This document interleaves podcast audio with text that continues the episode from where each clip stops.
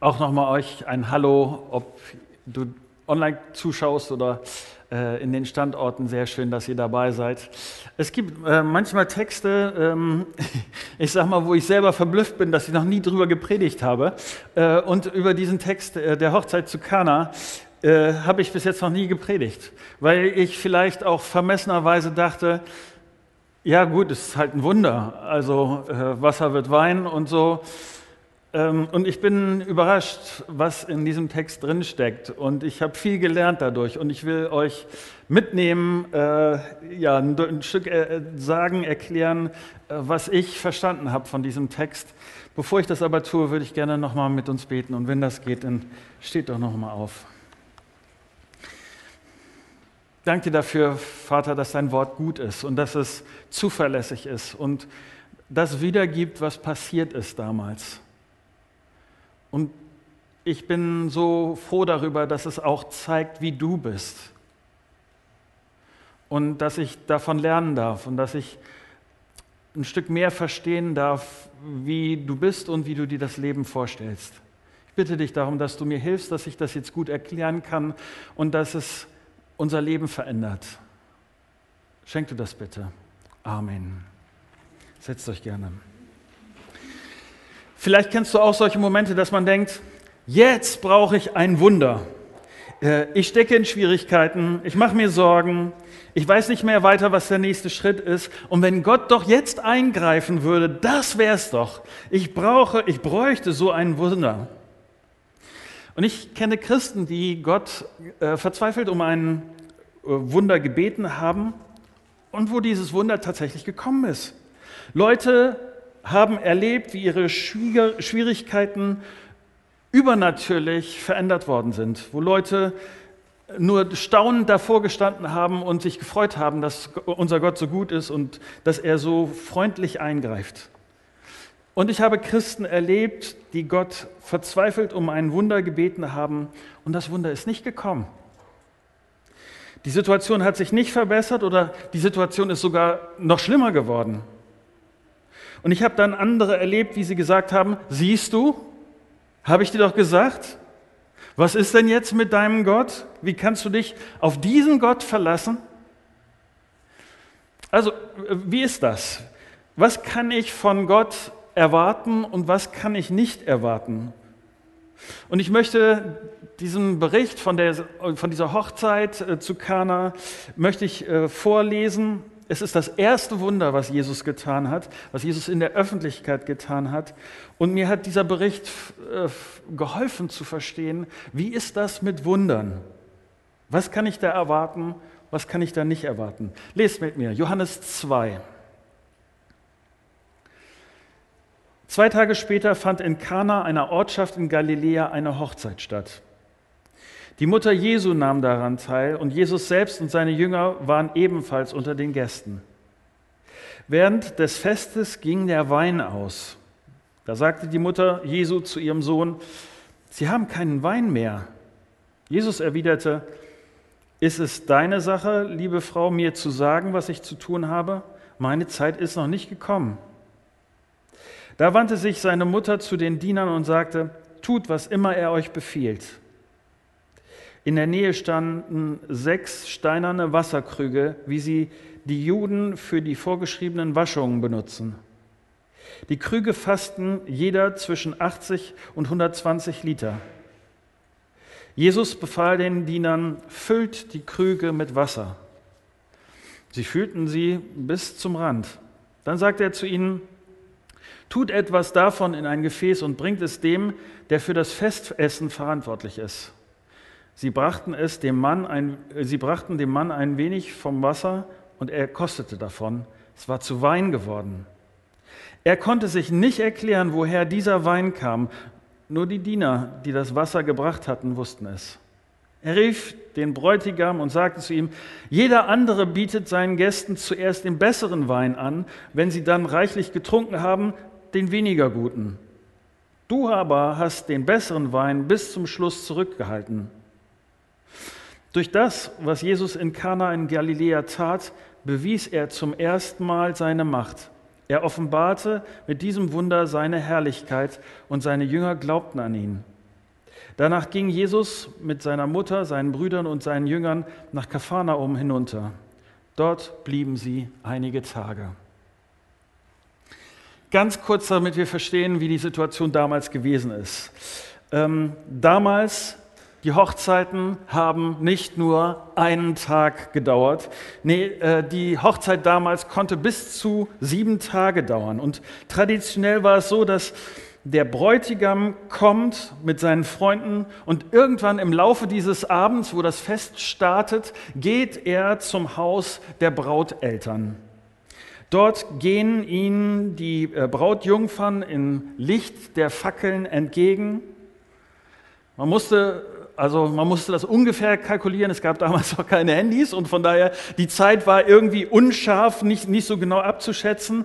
Aber in der Dunkelheit zieht dann dieser Hochzeitszug mit Musik und festlich geschmücktem Brautpaar im Schein der Fackeln so äh, durch das ganze Dorf hin zu dem Ort, zu dem Saal oder wo auch immer die Hochzeit dann stattfindet, wobei sich dann, währenddessen sie da so durchlaufen, immer mehr Gäste anschließen. Natürlich braucht ein solch großes Fest eine gründliche Vorbereitung. Das hat, äh, manchmal hat das Monate gedauert. Und es ist Ehrensache für jedes junge Paar, dass es wirklich, dass es ein sehr, sehr, sehr schönes Fest ist. Es gibt ähm, Berichte davon, dass sich Brautpaare verschuldet haben, äh, damit das alles gut wird. Es darf wirklich an nichts fehlen. Und wenn da jetzt etwas misslingt, man, man, kann davon ab, dass in den nächsten, was auch immer, zehn Jahren das Gespräch im Dorf ist. Dass das, also die Leute werden immer sich daran erinnern, weißt du noch, da ja, bei diesem Fest. Und genau das passiert jetzt. Getränke sind falsch kalkuliert worden und der Wein geht mitten im Fest zu Ende. Ein Albtraum, ein absolutes Desaster für die, für die Leute, die da feiern, besonders für die Brautleute und ihre Familien. Maria, die Mutter von Jesus, ist auf dieser Hochzeit eingeladen, genauso wie Jesus und die Jünger. Und Maria weiß, wie oder wer dieses Problem lösen kann. Es ist das erste Wunder, was Jesus in der Öffentlichkeit tun wird. Aber Maria hat an dieser Stelle überhaupt keinen Zweifel, dass Jesus den Brautleuten aus der Patsche helfen kann. Und es gibt dieses kurze Gespräch zwischen Jesus und Maria. Wir haben das eben gelesen. Und es gibt viel Diskussion darüber, warum dieses, diese kurzen Sätze, warum sie so abgelaufen sind. Und äh, manche meinen, dass Maria, sie hat vielleicht viele Jahre darunter gelitten, dass Josef nicht der richtige Vater von Jesus ist, dass gerade sie, Maria, so äh, Tratschthema im Dorf gewesen ist und dass das gerade jetzt die Möglichkeit ist zu zeigen, nee, Jesus ist wirklich der Sohn Gottes und deshalb, dass Maria da ein bisschen Druck hat, dass das rauskommt und dass sie, dass sie als die Richtige dasteht und dass, dass die Leute endlich verstehen, wie das damals gewesen ist. Ich weiß das nicht. Es gibt ganz unterschiedliche Möglichkeiten, diese Situation zu verstehen. Und ich will da gar nicht tief drin rumgraben. Äh, mir ist klar, wenn Jesus seine Mutter mit liebe Frau anspricht, dann wird deutlich, da gibt es nicht wirklich ein, ein, eine Auseinandersetzung, einen Streit. Jesus redet hier auch nicht abfällig oder ironisch. Und trotzdem scheint für Jesus das Wunder wenigstens in diesem Moment noch nicht dran zu sein. Ich weiß nicht, äh, wie du das äh, gelesen hast eben, aber was für mich die Dimension dieses Wunders nochmal deutlich gemacht hat, ist, mit welch einem Volumen von Wein oder von Wasser wir es hier zu tun haben. Also hier im Text statt 80 bis 120. Ich habe so mal so den Mittelwert genommen, wenn da so ein, so ein Krug 100 Liter fasst macht deutlich, ähm, sagen wir, welch eine Menge Leute da unterwegs sind äh, bei dieser Party. Das sind wirklich vielleicht sogar Hunderte gewesen. Diese Krüge sind dafür da, dass die Leute sich nach jüdischen Geboten reinigen können. Und jetzt die Riesenleute, die Verwandten, Bekannten, da kommen locker Hunderte von Leute zusammen und jetzt was passiert jetzt bei diesem Wunder? Es wird tatsächlich Wasser zu Wein. Ich möchte mit dir drei Gedanken teilen, die mir bei diesem Text geholfen haben, weil sie für mich deutlich gemacht haben, was dieser Text grundsätzlich zu dieser Frage von Wundern sagt. Mein erstes ist, dass mir aufgefallen ist, dass, dass dieser Text, sagen wir direkt oder indirekt, mit, mit drei Missverständnissen in Sachen Wundern aufräumt. Die Missverständnisse bei, bei Wundern. Und dazu will ich kurz beschreiben, wie das damals für die Leute, wie dieses Wunder für die Leute gewirkt haben muss. Du musst verstehen, in welcher Situation die Leute damals gewesen sind. Israels Geschichte, das, was die Leute gelernt haben, was, worin sie unterrichtet worden sind, ist, dass die Geschichte von Israel voll ist mit Wundern Gottes. Krasse Wunder. Gott hat eingegriffen ein äh, Gewässer geteilt und die Israeliten konnten trockenen Fußes da durchgehen. Was auch immer alles für Wundern ihnen erzählt worden ist aus der Vergangenheit. Hier, die, die Bibel sagt deutlich, dass es zwischen den Testamenten, also äh, wenn, wenn, wenn im Alten Testament wir einen Schnitt machen und die Geschichte da zu Ende geht und wenn das Neue Testament anfängt, fängt, dass da Jahrhunderte sind, wo Gott nicht geredet hat, wo es still gewesen ist. Das Volk Israel wartet aber darauf, dass Gott redet. Die warten darauf, dass Gott eingreift. Aber bisher kein Retter, kein Messias, kein, keine Wunder Gottes. Wie ist das mit ihm? Also nur, dass du verstehst, welche, welche ähm, Gedanken bei den Leuten vorhanden. Können wir mit diesem Gott rechnen? Ist dieser Gott überhaupt da? Handelt er noch? Wie, wie ist das? Ich weiß nicht, ob du in einer ähnlichen Situation bist. Gott greift nicht ein. Vielleicht bittest du ihn um etwas und es passiert nichts. Du erwartest Antwort von Gott und du denkst, da bleibt stumm, da passiert nichts. Was dieses Wunder bedeutet für die Leute damals und ich hoffe auch für dich heute ist, dass es ein Missverständnis wäre, zu, damit zu rechnen oder zu, ähm, nicht damit zu rechnen, dass Gott reden und antworten und handeln kann. Es wäre, selbst wenn Gott lange Zeit, es kann für, für Leute damals das eine einzige Wunder ihres ganzen Lebens gewesen sein. Aber ich hoffe, dass du daran festhältst, Gott kann Gott ist da und er sieht. Und Jesus mit diesem Wunder räumt er mit diesem Gedanken auf, dass Gott unfähig ist oder dass er weit entfernt ist, dass Gott nicht sieht. Und er bestätigt, dass dieser Gott der gleiche ist, damals wie heute. Wenn ich nicht dauernd ein Wunder erlebe, dann bedeutet das nicht, dass Gott nicht kann, dass Gott sich nicht kümmert oder dass wir ihm nicht wichtig wären. Wenn Gott nicht dauernd Wunder tut, dann bedeutet das auch nicht, dass ich falsch glaube. Dann bedeutet das auch nicht, dass ich irgendwas schlecht getan haben muss oder so. Ich will dir nicht äh, so tun heute Morgen, als könnte ich dir erklären, warum äh, Wunder nicht häufiger passieren. Das äh, will ich gar nicht. Äh, da stehe ich auch an manchen Stellen und ich Überlass es einfach Gott. Das ist das Einzige, was ich tun kann, dass er weise ist, dass er liebevoll ist und er weiß, was er tut. Was ich nur sagen will, ist, auch damals war das Wunder eine Überraschung. Aber Gott kann. Und ich hoffe, dass du daran festhältst. Ein zweites Missverständnis. Man hätte ja auch hier denken können, also wenn der Sohn Gottes, der, der aus der Perfektion gekommen ist, auf, dieser Erde, auf diese Erde kommt und sein erstes Wunder startet, vielleicht ist es doch irgendwie ein Wunder, das bedeutender ist, als das Wasser zu Wein wird. Ist es wirklich, also so als erstes Wunder sucht man sich das aus, dass Leute weiter feiern können, dass sie Party machen können? Gibt es nicht irgendwie größere Not auf dieser Erde, aber Jesus Wasser zu Wein echt jetzt? Kümmerst du dich um solche Kleinigkeiten?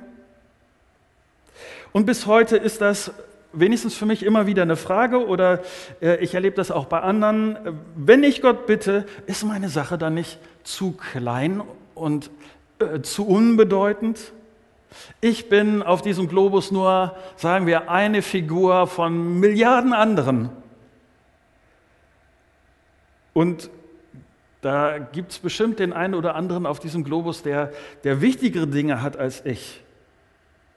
Und ich würde mit diesem Bericht hier von der Hochzeit zu Kana sagen, das ist so typisch Jesus. Bei allen Problemen ist Jesus das Fehlen der Getränke auf dieser Hochzeit nicht zu klein. Und ich hoffe, es ermutigt dich, mit deinen Anliegen zu Jesus zu gehen, mit den großen Anliegen oder mit den kleinen Anliegen. Keine Anliegen sind ihm zu klein oder zu groß. Ein drittes Missverständnis. Vielleicht ist dir aufgefallen, wie viel Aktivität um dieses Wunder herum entstanden ist. Maria hat angefangen, Sachen zu organisieren. Sie hat schon mal die Rahmenbedingungen zurechtgesetzt, die Leute instruiert. Und ich will da nicht zu viel reinlesen, aber manchmal könnte man denken, oh Gott, ich, ich brauche ein Wunder und ich lege meine Hände in meinen Schoß und ich warte einfach, bis es passiert, aber ich, ich lasse es einfach laufen. Ich werde da nicht weiter aktiv sein. Ich lasse es. Ich bleibe passiv. Maria tut hier das, was sie tun kann und ich denke, das ist eine gute Herangehensweise, wenn es um Wunder geht. Wenn du krank bist, geh weiter zu einem guten Arzt. Wenn du in finanziellen Schwierigkeiten bist, schau weiter aktiv, dass deine Finanzen in Ordnung kommen. Wenn du in Not bist, such dir Rat. Vertrau auf Gott. Rechne damit, dass er Wunder tun kann, aber leg die Hände nicht in den Schoß. Zwei Bedingungen von Wunder. Der nächste Schritt, der mir aufgefallen ist. Zwei, äh, die Bedingungen von Wunder. Ähm, hier das Wunder auf dieser Hochzeit hat ganz interessante Begleiterscheinungen, Dinge, die dieses Wunder begleiten und ich glaube, dass diese Begleiterscheinungen auf, diesem, äh, auf dieser Hochzeit, bei diesem äh, Wunder, dass sie Bedeutung haben. Ein erstes ist, die Verantwortlichen bei dieser Hochzeit haben einen ersten sehr wichtigen Schritt gemacht, indem sie zugegeben haben, wir haben hier ein Problem, das wir nicht lösen können. Vielleicht denkst du, Marco, aber das, das ist doch klar. Also, was ist so das Besondere daran? Vielleicht kennst du solche Situationen, dass man bis zum Schluss die Sache versucht selber zu lösen. Nicht äh, eingestehen will, dass man es nicht hinbekommt. Denn das würde Schwäche bedeuten. Das würde bedeuten, dass ich zugeben muss, dass ich die Sache nicht im Griff habe und dass, es, dass ich es nicht schaffe. Und für viele Leute, auf der einen Seite, ich, ich erlebe das so, dass, dass Leute das gar nicht so schwer finden zu sagen, hier, ich komme nicht weiter, ich brauche Hilfe. So, das, das sind die einen Leute, äh, die eine Gruppe von Leuten. Aber die anderen, manche geht das so schwer über die Lippe zu sagen, hier, ich brauche Hilfe. Ich weiß nicht, zu welcher Gruppe du gehörst, aber der Anfang von diesem Wunder ist, Houston, wir haben ein Problem. Wein fehlt. Und hier, ich brauche Hilfe. Das Zweite, was ich beobachtet habe, sie gehen zu der richtigen Adresse. Maria geht zur richtigen Adresse. Es gibt nämlich Natürlich, äh, sie weiß das, dass es keine Alternative äh, gibt. Nämlich, woher sollte in diesem Moment, äh, keiner hat so viel Wein gebunkert, dass es für diese ganze Hochzeitsfeier reichen würde. Deshalb, woher sollte Hilfe sonst kommen? Aber ich weiß nicht, wie das bei dir ist. Immer wieder erlebe ich Christen, denen am Schluss des Problems noch einfällt, ach, ich hätte ja eigentlich auch zu Jesus gehen können. Ja, wohin denn sonst? Vieles in meinem Leben kann ich nicht beeinflussen. Vieles kann ich, aber vieles eben auch nicht. Und ich will an dieser Stelle auch nicht tun, als ob ich das, was ich nicht beeinflussen kann, wohl beeinflussen kann. Deshalb rede ich mit Jesus. Deshalb gehe ich zu Jesus und bespreche mit ihm die großen und die kleinen Fragen meines Lebens. Er ist die richtige Adresse dafür. Frühzeitig, wie das im Leben ist. Für dich auch? Und jetzt kommt es zu einer sehr interessanten Begleiterscheinung für dieses Wunder und ich, ich versuche das gut zu erklären, denn manche denken, je christlicher ich bin, je mehr ich Jesus toll finde, je mehr ich von Jesus weiß, und verstehe, je mehr ich Jesus liebe, desto mehr Wunder werde ich in meinem Leben sehen. Da mache ich es Gott leichter, wenn ich mich nett und freundlich und geistlich und äh, fromm be äh, benehme, da mache ich es Gott leichter, in meinem Leben Wunder zu tun. So in der Art, wenn ich anständig bin, dann bekomme ich eher, was ich will. Es ist spannend in der Bibel zu sehen, dass viele Wunder geschehen, ohne dass die Leute überhaupt daran gedacht haben. Schon gar nicht, also manche Wunder passieren, obwohl die Leute nicht darum gebeten haben. Gott ist einfach überraschend freundlich überraschend barmherzig und liebevoll. Äh, ich sage dieses vorweg, weil ich will, dass ich nicht an dieser Stelle falsch verstanden werde, denn ich glaube trotzdem, dass das, was Maria hier zum Servicepersonal der Hochzeit sagt, dass das bemerkenswert ist. Maria sagt ihnen, tut, was Jesus euch sagt. Tut, was Jesus euch sagt. Zu den besten Rahmenbedingungen von Wundern gehört, Tut, was Jesus dir sagt. Tu, was Jesus dir sagt. Und warum auch nicht? Wenn du von Jesus ein Wunder erbittest, wenn du ihm in Sachen Wunder vertraust, warum sollte ich ihm dann nicht auch mit dem Rest meines Lebens vertrauen? Oder umgekehrt, welchen Sinn macht es zu denken, Jesus, ich mache zwar sonst nicht, was du willst, aber jetzt brauche ich gerade mal ein Wunder von dir. Tu, was Jesus dir sagt. Das sind die Rahmenbedingungen, die zu einem Wunder gehören. Mein dritter Gedanke, das Ziel von Wundern. Es könnte sein, dass das jetzt ein bisschen verwirrend ist. Oder ich, auch da ist es mir wichtig, dass, dass du mir genau zuhörst. Denn Johannes ist hier der Schreiber des Berichtes und er, er sagt, warum dieses Wunder passiert ist. Und darin steckt was Ärgerliches, würde ich sagen. Hier in Vers 11. Durch das, was Jesus in Kana in Galiläa tat, bewies er zum ersten Mal seine Macht. Er offenbarte mit diesem Wunder seine Herrlichkeit und seine Jünger glaubten an ihn.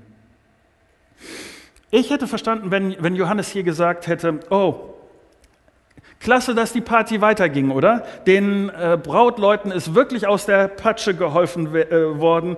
Äh, das Fest konnte gut weitergehen. Und bestimmt ist das so gewesen.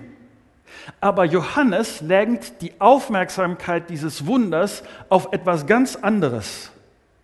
Weniger auf das Brautpaar, weniger auf die Gäste des, äh, des Festes, sondern, und ich formuliere das jetzt hier ein bisschen spitzer, sondern bei diesem Wunder geht es darum, dass Jesus gezeigt hat, dass er der Sohn Gottes ist. Bei diesem Wunder geht es zuerst um Jesus. Und nochmal, ich will da an dieser Stelle nicht falsch verstanden werden. Es geht mir nicht darum, dass, zu sagen, dass das nur ein Entweder-Oder ist. Entweder ist das das Wunder für die, die das brauchen, oder dass es Wunder zeigt, auf denen, von dem das Wunder kommt. Äh, es ist, es ist beides. Aber mein Eindruck, und der kann falsch sein, aber mein Eindruck ist dieser, und ich formuliere das wieder ein bisschen spitzer, wenn ich ein Wunder will, die Gefahr ist, dass es mir dabei eigentlich nur um mich geht, mein Problem gelöst wird, es mir besser geht. Und tatsächlich geht es Gott darum, erstaunlicherweise, denn immer wieder greift Gott erstaunlich ein, freundlich ein und er will, dass es dir, dass dein Leben gelingt und so. Das ist auf jeden Fall so. Aber ist das alles? Die Bibel erzählt Beispiele, wie Leute sofort Jesus vergessen haben, nachdem sie von ihm ein Wunder erlebt haben. Und Johannes sagt hier, Achtung, zuerst geht es um Jesus. Es geht darum, dass ich mehr und mehr diesem Jesus vertraue, dass, Jesus, dass ich vertraue, dass Jesus der Sohn Gottes ist. Lass mich kurz meine Nase putzen und dann geht's weiter.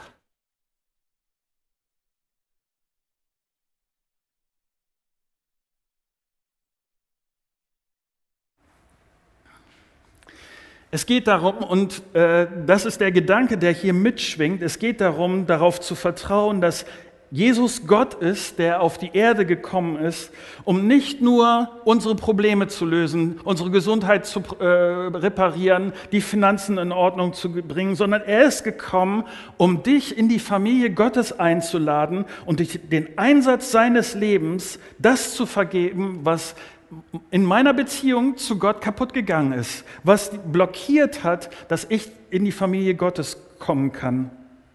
Ein ganz entscheidender Grund für Wunder ist, auf Jesus zu zeigen, ihm mehr zu vertrauen, auch dann zu vertrauen, wenn es kein Wunder gibt, weil ich das größte Wunder erlebt habe, das es gibt, nämlich, dass Gott mich als sein Kind annimmt. Wie ist das mit dir und Wundern? Vielleicht ist es heute neu der Tag, Gott zu sagen, ich vertraue dir, egal ob ein Wunder kommt oder nicht. Vielleicht ist heute der Tag, deine Fragen loszuwerden, weil du ganz fest mit einem Wunder gerechnet hast, aber dieses Wunder nicht gekommen ist. Vielleicht hilft es, dass wir nachher nach dem Gottesdienst ins Gespräch kommen. Vielleicht ist es aber auch der Moment, Jesus zu sagen, danke für das Wunder. Ich erinnere mich an das, was du in meinem Leben getan hast. Und es tut mir leid, dass ich nach diesem Wunder wieder meine ganz eigenen Wege verfolgt habe, dass ich das nur als nettes, fröhliches Plus in meinem Leben verbucht habe, aber dann gemacht habe, was ich will. Und vielleicht ist es heute dran zu sagen, Jesus, das will ich nicht. Ich will umkehren und ich will in deiner Spur gehen. Ich will dir nachfolgen. Soweit dieses ganz simple und einfache Wunder damals in der Hochzeit äh, zu Kana und das, was, was ich, woraus ich viel gelernt habe und was mir sehr geholfen hat, äh, diesen Gott ein Stück besser zu verstehen. Soweit.